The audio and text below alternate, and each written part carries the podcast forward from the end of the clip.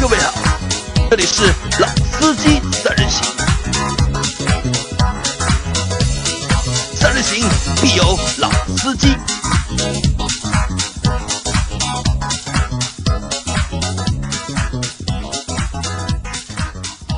Hello，大家好，欢迎收听《老司机三人行》，我是杨磊。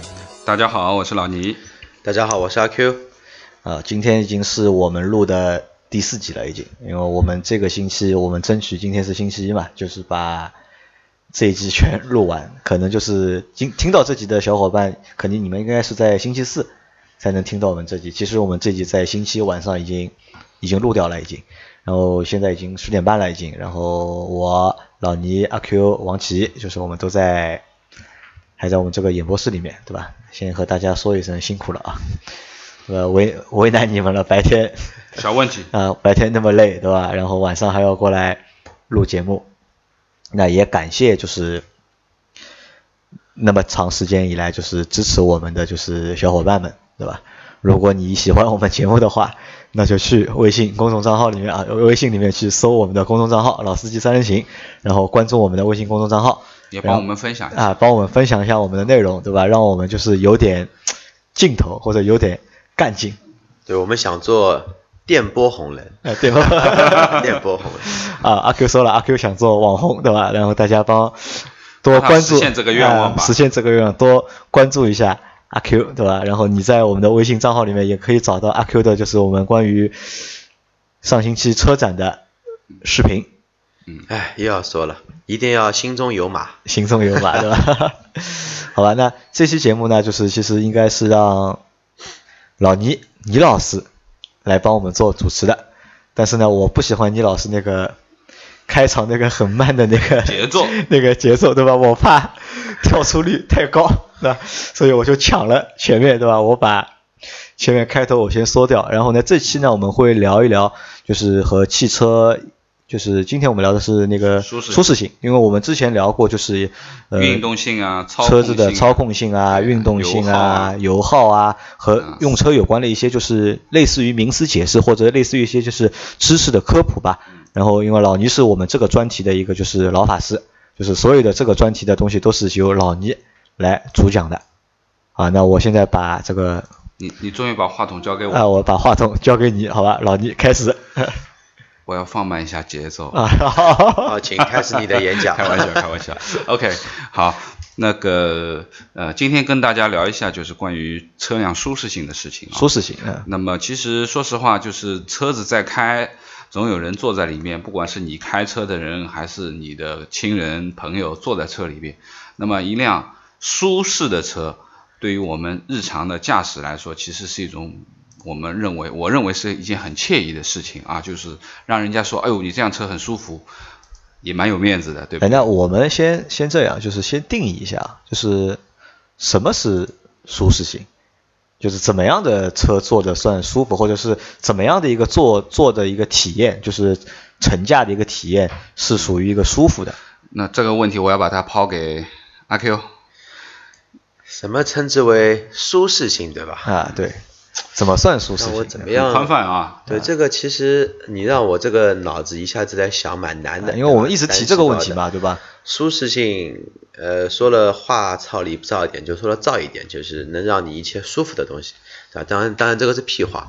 那么，就坐着舒服，啊，坐着？舒服，但是这个舒服有很多种，比如说座椅很舒服，对吧？音响也很好，嗯，空调效果也不错，车的空间又大，然后整个开起来呢，它整个的一个平稳性，嗯嗯，就是说避震器比较软，稳滤过滤性比较好，那都可以称之为舒适度。就是在开车的或者坐车的那个过程当中，就是坐的很舒服，对吧？各方面都舒服，对吧？空调温度也正好，然后噪音也很低，对吧？然后坐着坐着时间长了会睡着，嗯，对吧？可以可以就是这么理解吧？就是这种因为可能因为就是我们在坐车或者开车那段时间会比较长，对吧？可能就是你开个车可能要半小时啊，或者是一小时啊，对吧？长了之后可能就是要，如果这个车坐的舒服的话，那可能你人不会太疲劳。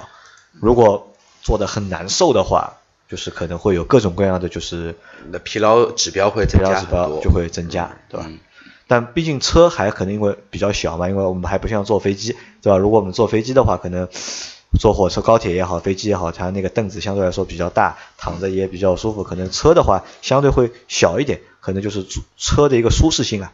相因为所有的交通工具我们去比较的，就飞机、火车，对吧？然后汽车，可能啊 还有摩拜单车，对吧？可能就是要论舒适性的话，可能应该是火，我觉得火车是最舒服的，应该。对。对吧？因为火车的空间相对来说比较大，然后开的也比较稳。但那如果我们单说车的话，可能不同的车给我们的一个乘驾的一个就坐的一个体验，可能还会不一样。我那我刚节目之前我还要说嘛，就是阿 Q 的那辆车，就是后排我觉得非常大。坐着非常舒服。那天车展回来的时候，我坐的阿 Q 的车，然后阿 Q 坐在前面驾驶驾驶的那个位置，我坐在他后面那后排那个位置。阿 Q 因为人很高嘛，就是他那个座椅放的也比较后面，但是我坐在后面，人还可以就是几乎像就是躺着一样的，但是空间就很好。但问题是呢，阿 Q 那辆车好像凳子有点问题，嗯，就我觉得又短又挤啊，对的对的，我就觉得就是好像坐着。找不到一个很难把自己调整到一个舒服的一个位置，对吧？可我就问阿 Q 了，我说阿 Q 你这个凳子是不是有问题啊？他说没问题，但这个车它就这么造的，对吧？可以坐的就不太好，那可能就是舒适性就会差一点，对吧？好，那老倪继续来和大家谈一谈，就是关于舒适性。好，那么。杨磊前面讲了那么多啊，关于体感部分的东西，那我觉得最通俗的讲吧，很多人在问舒适性，这辆车你这辆车舒不舒服的时候，更多的是感觉，哎呦，你这辆车蛮软的啊，蛮舒服的啊，避震很好的啊。那其实今天讨论的这个话题，我觉得还是要从先从屁股底下谈起，就是所谓的我们说的避震好、舒适，到底它是和哪些东西有关，对吧？对，那这个里面呢，我觉得。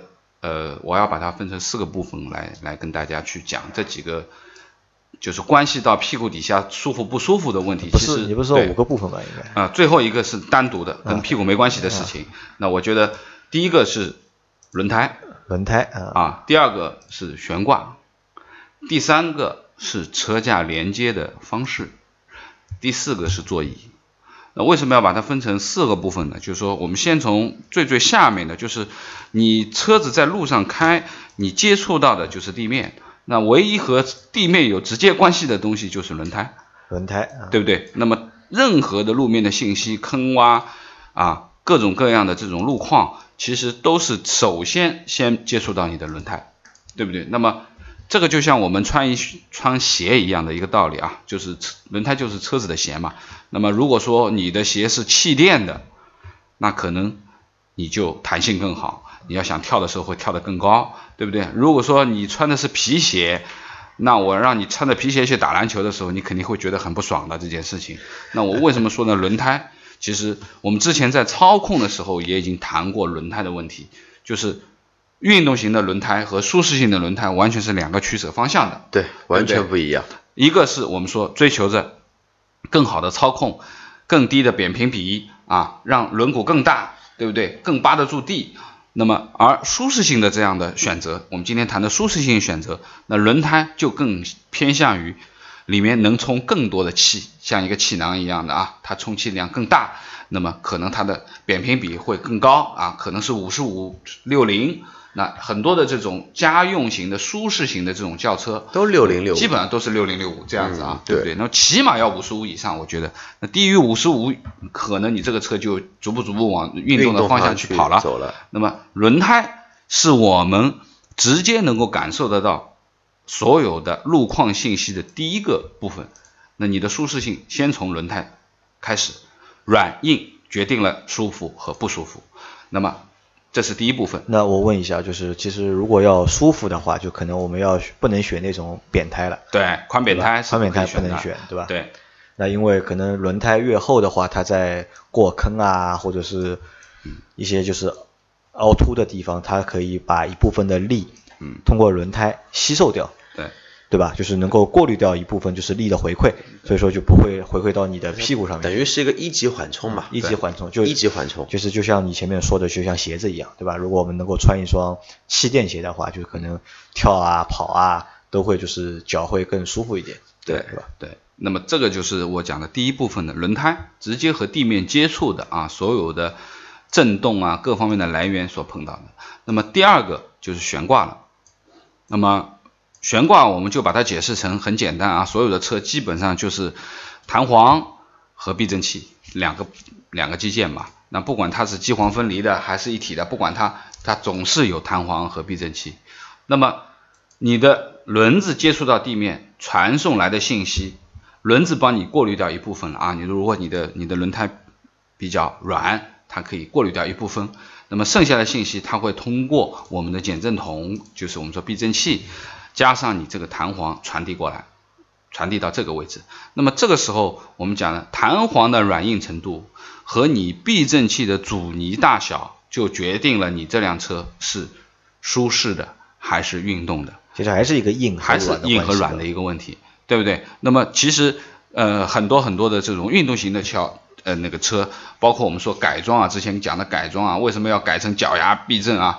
就是完全就是硬，对，能够要支撑得住。让入感能支，就是要能要要能让地面上有任何的一丝一毛，有一根毛的东西掉上去，你都有这个感觉。对，压到了某一根毛。对，那么我们讲的就是说，软硬的最终决定了这一部分，它又能帮你过碎过滤掉多少细微的东西了，对不对？那么这是第二部分，我们讲悬挂部分。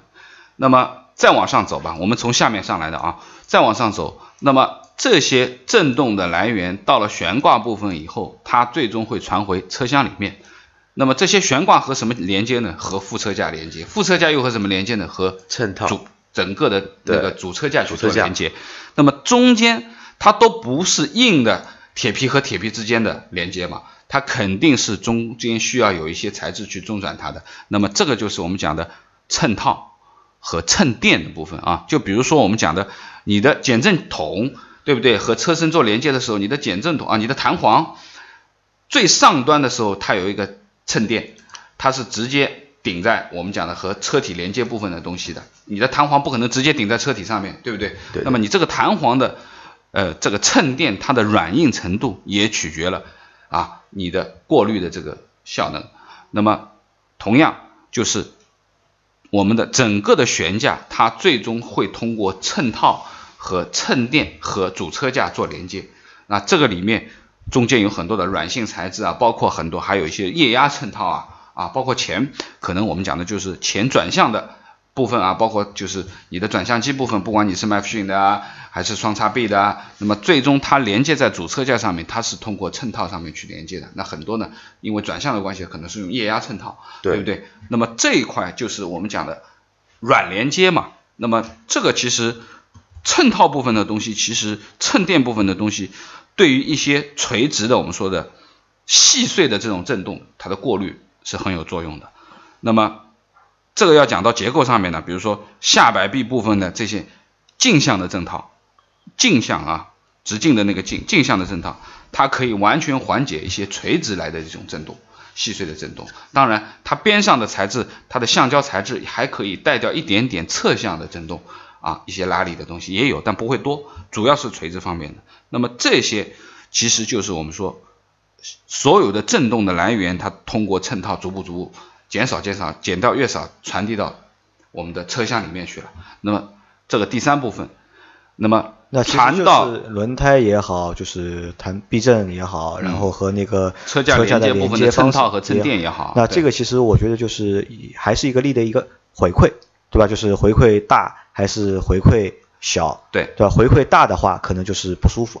对对吧？然后回馈小都被吸能吸掉或者是过滤掉的话，就可能坐的人会觉得更平稳，体感会更好，对，更平稳嘛，对对吧？但那是不是这会有一个其他的问题？就是如果都吸掉的话，可能会影响操控的，对吧？当然，本身我们讲的舒适性和运动性就是一个完全两个背道而驰的主题啊，完全是两个背道。你要非常的舒适，那你肯定你要牺牲掉运动性的。因为它软了以后，在你一些紧急的变线转弯，它的侧倾就会更大。对，支撑力。因为你软嘛，它肯定，我们说重心偏了以后，它支撑力不够的话，它肯定会有点，我们说的就侧倾会比较严重嘛。那么这就是说，今天因为我们谈的是运动呃舒适性嘛，那肯定我们就不去谈运动性部分的东西了，只谈舒适性。通过软的轮胎，通过软的悬挂和弹簧，通过呃，中间的衬垫衬套部分的软的橡胶材质和液压的这个材质，来滤掉这些多余的我们说的一些震动的东西传到车厢当中。那么第四个就是我们讲的座椅了，座椅，最终你屁股接触的是这个座椅嘛？那么其实每辆车的座椅设计都不一样啊，有很多很多车对于车我们说的这个座椅设计啊，有些都是有一些专利的啊，人体工程学方面的东西。对，其实不光是人体工程学啊，因为我们就简单可以这样来看，运动型的车座椅的厚度跟它的一个包覆力永远是一个矛盾的，它包覆力肯定会很好，但它的座椅的一个我们说发泡填充物的一个材质。呃，海绵的一个我们说硬度肯定是偏硬一些，但是一些往往说一些做的比较好的一些顶尖的一些运动型房车，它座椅软，但是它座椅的调节范围又很多，它整个的一个座椅基本上没有地方是不动的，都可以动。嗯，那么说到座椅的话，就我们前面不得不讲了就是阿 Q 讲到的柔软度，决定了你坐着舒服不舒服，对不对？这个发票材料的它的硬度啊。第二个，我们讲的。作为前排座椅的话，驾驶者，那么你的腰部承托这个座椅是不是有腰托，对不对？它的腰部承托是不是好？同样，你的肩部承托，特别是前排的座椅，肩膀啊，你是不是腾空的，还是你可以完全靠得到？特别是肩部，对不对？因为现在很多车肩部这一块完全是完全是空的，所以说时间长了之后呢，你整个的肩膀会感觉很累。对对对，然后最主要的一个驾驶者而言的话，我们讲的腿部的承托。啊，你会发觉现在很多高级的车，它的前排驾驶者侧的座椅的话，它的会有一个腿托可以伸出来啊，沃尔沃就有啊，就是说它可以往前伸展出来，更多的去让你的腿腿部，特别是大腿这边的承托做得更好。那么这个也就是我们说的承托部分的东西。那么杨磊，你前前面讲到的这个问题啊，我回答你的，就是关于。阿 Q 那辆捷德的后座椅的问题，你为什么觉得空间足够大了，但是为什么你会觉得坐的不舒服？我觉得它那个座椅又硬，然后又小啊。那好了，那我要回回到了一个问题啊，就是现在有很多的车厂，我们说很多紧凑型的车，你看上去你会觉得哇，空间已经不是紧凑级的了，它的腿部空间很大，你座椅到前排就是后后排。坐垫的这个位置到前排的这个座椅中间空距间距很大，感觉很宽，但实际情况这只是一个视觉的误差而已。为什么？因为很多的车厂在做这个后排座椅的时候，他刻意的把坐垫缩短了五公分。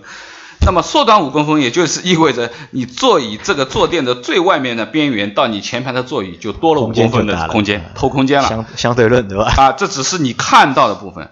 你只有真正的坐上去，你才能感觉得到你整个的大腿有没有完全靠在这个坐垫上面。有些时候因为我的个子比较小嘛，我觉得坐的都不舒服。如果我想你阿 Q 坐在后面的话，我觉得会更不舒服。所以说我一般不坐后面啊。好了，那么这个只是讲整个的座椅的长度，那么另外一个座椅的角度也很重要。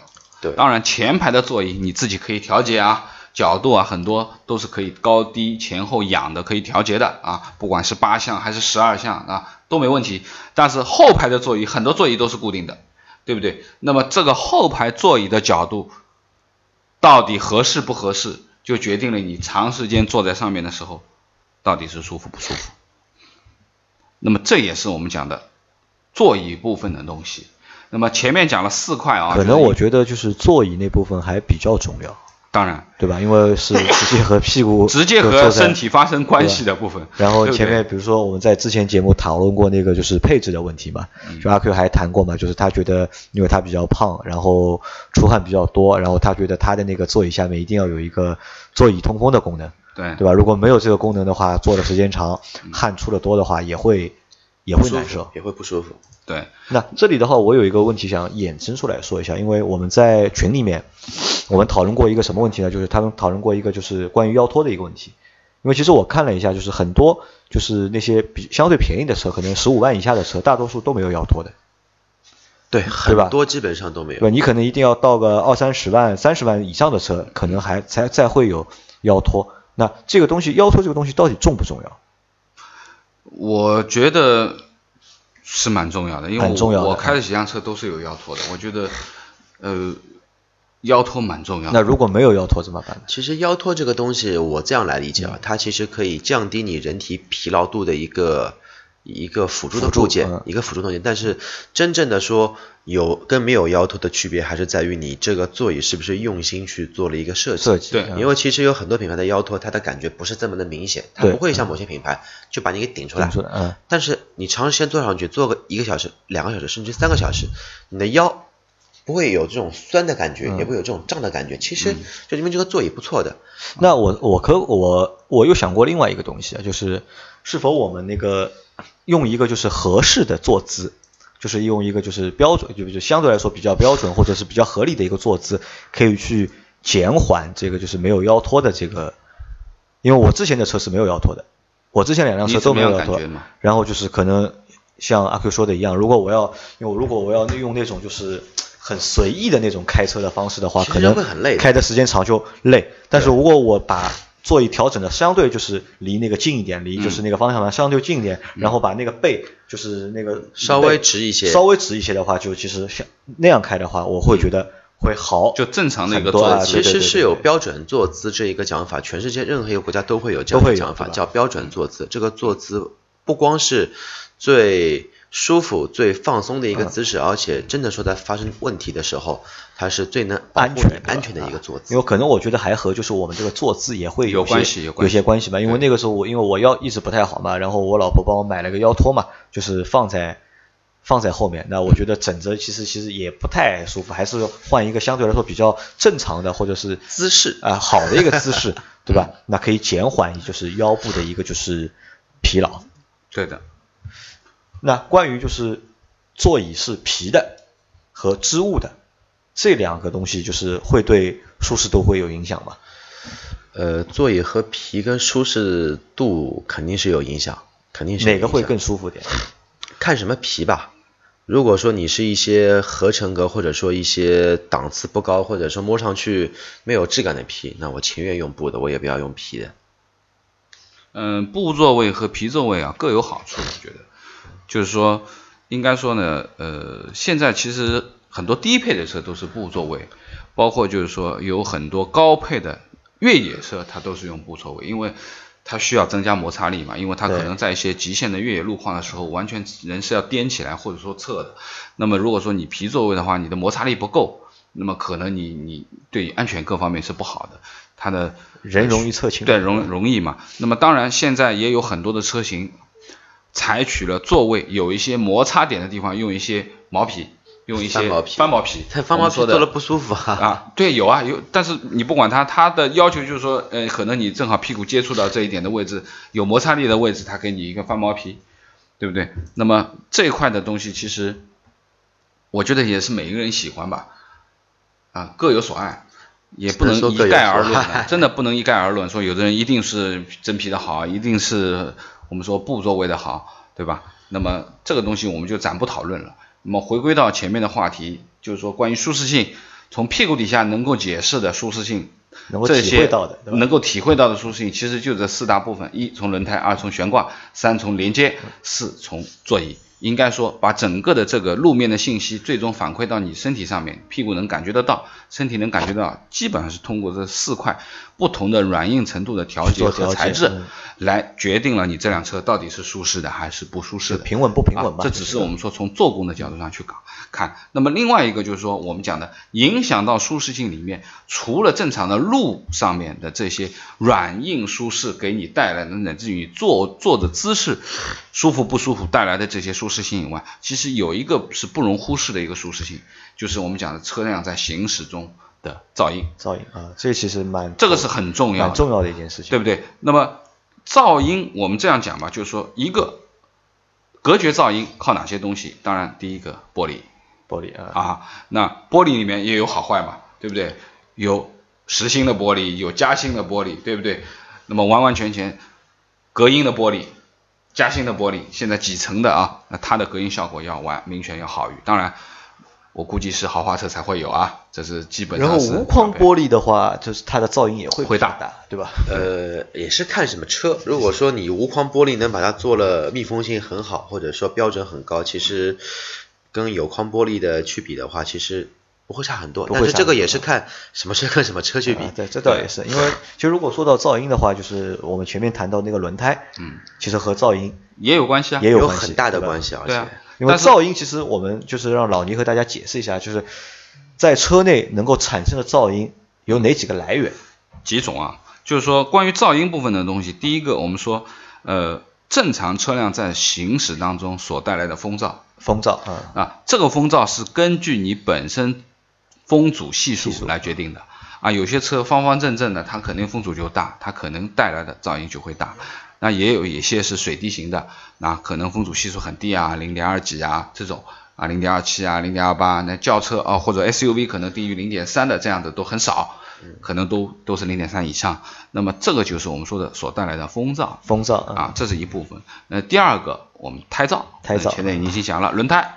那这个轮胎它是舒适性的轮胎、静音轮胎还是什么？那么这个轮胎橡胶用的配方，它完全是静音的配方，还是我们说的操控，对不对？它不去追求太多的静音的，它完全是要抓地力啊各方面的东西排水性。那么这也是一种趋势，我们说胎噪。那么第三个就是发动机上传来的噪音。发动机传来的噪音，对，发动机传来的噪音。那么这个里面包括你的发动机本身厂里面前引擎盖有没有隔音棉啊？啊，有些低配的车没有隔音棉哦，甚至于连防火墙都没有，对不对？？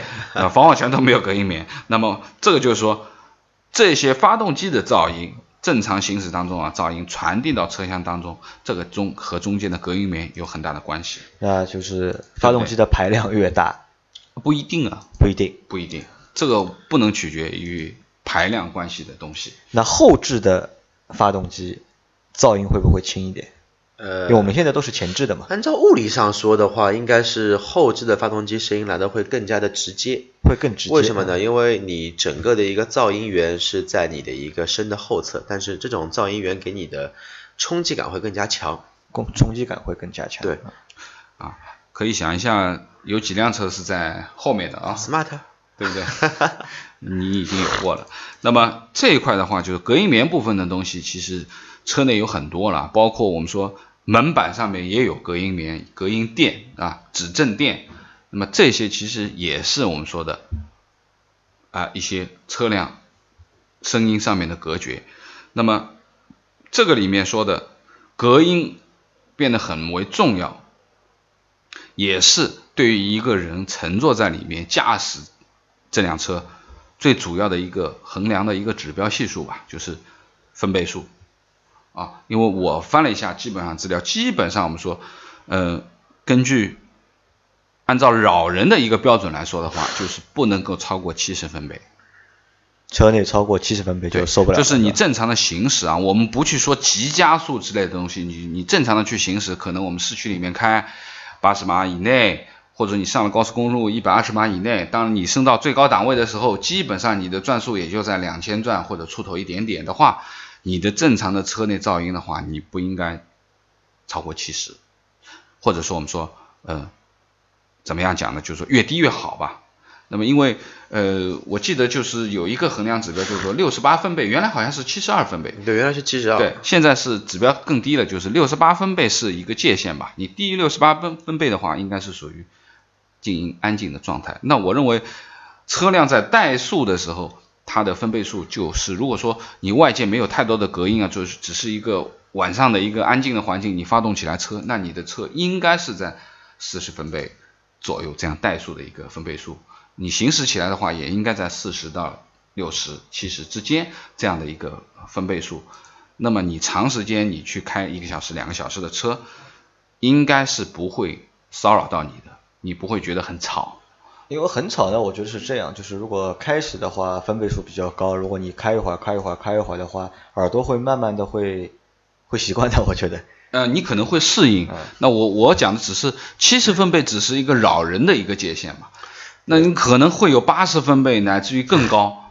那我认为就是你当你的这个这个分贝数如果说达到了八十分贝的话，其实是对听力就开始有伤害了。九十一百的话，你过一段时间你会疯的。其实就像慢性自杀一样啊，慢性自杀一样。啊那我们下一次去买一个分贝的测量仪，不用啊，手机不用手机上都有啊，手机就可以对手机都有啊。啊那我们呃，我我我可以打开来看一下，是就是我们去界定于是苹果自带的系统还是应用，还是要另外下载一个？下载一个应用，就是我们这个里面有几块啊，就是一个七十分贝是扰人，八十分贝是潜在危害，九十分贝是可能有害，一百分贝是危险，一百一十分贝是很危险了。那么往下的话就是六十分贝，叫大声谈话，基本上是六十分贝的这个标准。普通的谈话是五十分贝的标准，小声的讲话是四十分贝的标准。那么耳语三十分贝，安静我们讲的二十分贝。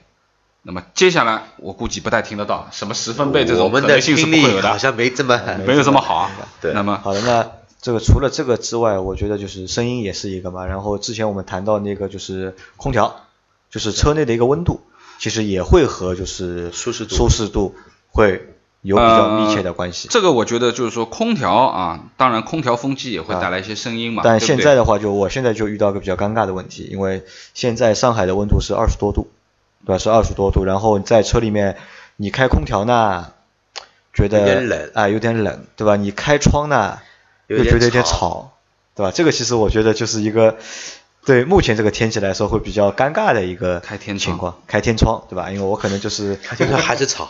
开天窗相对好一点，稍微好一点，相对好一点。好很多稍微好一点。那么其实呃讲了隔音部分的东西，其实声音部分的东西，那么最后再说一点就是气味，气味人有啊五官嘛，啊，对，对不对？那你如果说你坐在车里面永远是闻到的是臭味，或者说刺鼻的味道，那我们讲的这个又回到空气质量这个问题了。之前也做过一期这样的节目，就是别在车里乱放气。对不对？那我觉得味道也是决定了你舒适不舒适的一个重要的环节。那么其实今天讲了那么多啊，其实主要的还是在讲一些机械方面的东西。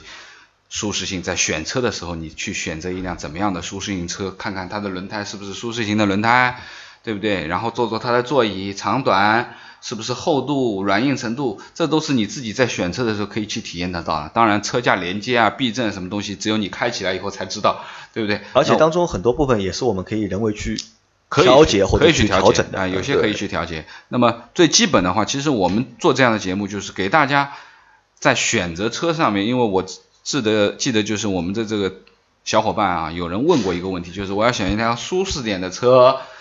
是怎么样？那我们今天做这样的一期节目，就是告诉你，你应该选一辆什么样要求才叫舒适。对或者说解释一下吧，怎么选吧怎么选吧？其实我们也没有谈到怎么选啊对，就是对对对谈了就是舒舒适和哪些东西有关系有关，对吧？对你去想一下，就是说你去注意你这些有关系的东西，你自己去分析一下，那你就可以选到你自己想要选择的啊那我们下次可以做一期，就是推荐几辆，就是我们坐下来觉得比较舒适的可以啊车可以啊给大家车啊。啊，对，好吧，好那这期节目就先到这里，好吧？